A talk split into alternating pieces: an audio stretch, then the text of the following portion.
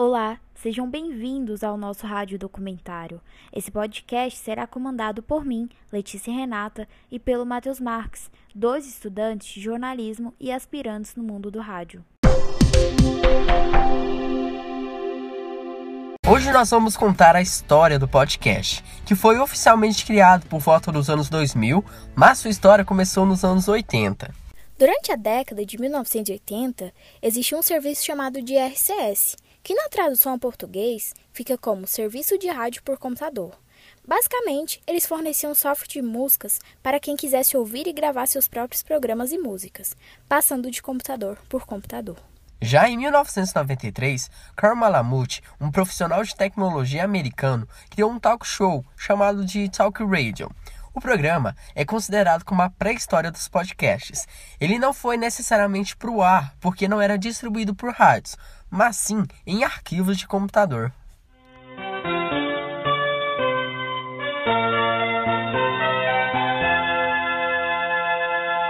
Internet Talk Radio. Nesse tempo, os computadores não eram tão tecnológicos como hoje. A grande maioria tinha tela preta com letras verdes e os chamados kit multimídias não eram conhecidos e, consequentemente, não eram populares. O gravador nativo do Windows surgiu na primeira metade dos anos 90. Ele capturava e reproduzia arquivos brutos em formato WAV. Como os disquetes tinham uma capacidade muito limitada, de cerca de 1,44 MB, alguns segundos de áudio já eram suficientes para lotar o armazenamento. Para fazer com que o áudio circulasse pela recém-chegada internet, foi preciso converter o som com um compactador e assim ficou conhecido o formato WMA e outros.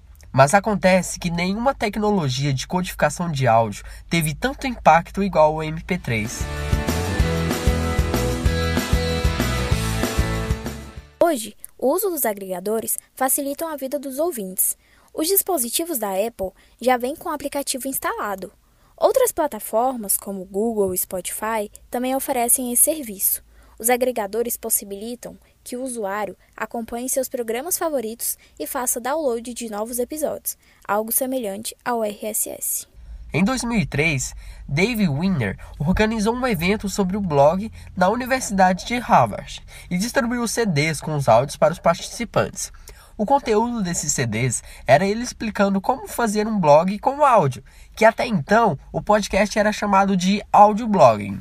E no mesmo evento, publicou no seu blog um tutorial sobre como você fazer um blog via RSS. Aí sim, nasce o conceito de podcast como conhecemos hoje, né? Foi em 2004 que explodiu o número de buscas pelo termo podcast no Google.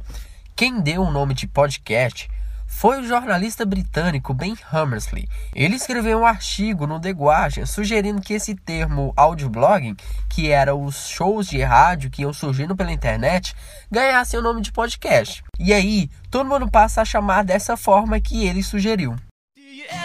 Like somehow you just don't belong and no one understands you. Do you ever wanna run away? Também em 2004 foi o ano que a música Welcome to My Life do Simple Plan estourava pelo mundo todo, principalmente no irmão mais velho do podcast, o rádio.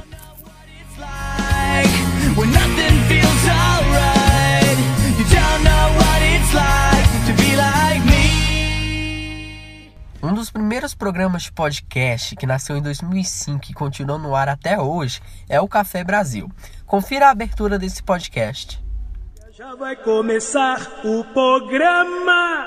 Não, não quero ser um cocotó. A dança da garrafa é muito bacana. Não, não quero ser um cocotó. Vem comigo ver que é legal pra chuchu. Não, não quero ser um cocotó. Na época, não havia uma indústria sendo construída no Brasil em torno do podcast, como já havia nos Estados Unidos. E hoje isso está acontecendo no Brasil. Agora vamos elencar uma série de fatos que aconteceu de 2005 para cá que vão mostrar melhor essa realidade. Em julho de 2005, o então presidente americano George W. Bush lançou um podcast semanal oficial publicado no site da Casa Branca. Em dezembro de 2005, o termo podcast apareceu pela primeira vez no dicionário Oxford da língua inglesa. Em 2007, Rick Gervais conseguiu entrar no Guinness Book, o livro dos recortes pelo maior número de downloads de um episódio, um pouco mais de 261 mil, que para os números de hoje não é nada, mas naquela época era bastante. Em 2009, a Edison Research começou a fazer pesquisas de audiência de podcasts, uma espécie de Ibope nos Estados Unidos. Em junho de 2013, a Apple anunciou que um bilhão de pessoas ouviam podcast usando seu aplicativo nativo. Em 2018, o Google lançou o Google Podcasts e o Spotify passa a abrigar esse formato também. Eles rapidamente ganharam popularidade e são hoje apontados como prováveis agregadores mais relevantes. Daqui para frente, o que a gente prevê é um crescimento muito forte dos podcasts no Brasil e também no mundo. Hoje já é nítido que muitos radialistas têm migrado para o podcast. E quem criou essa magia e proximidade quando ouvimos o podcast foi o rádio. Vamos terminar com a música que Fred Mercury, nos anos 80, prestou a sua homenagem ao rádio. A música é Radio Gaga.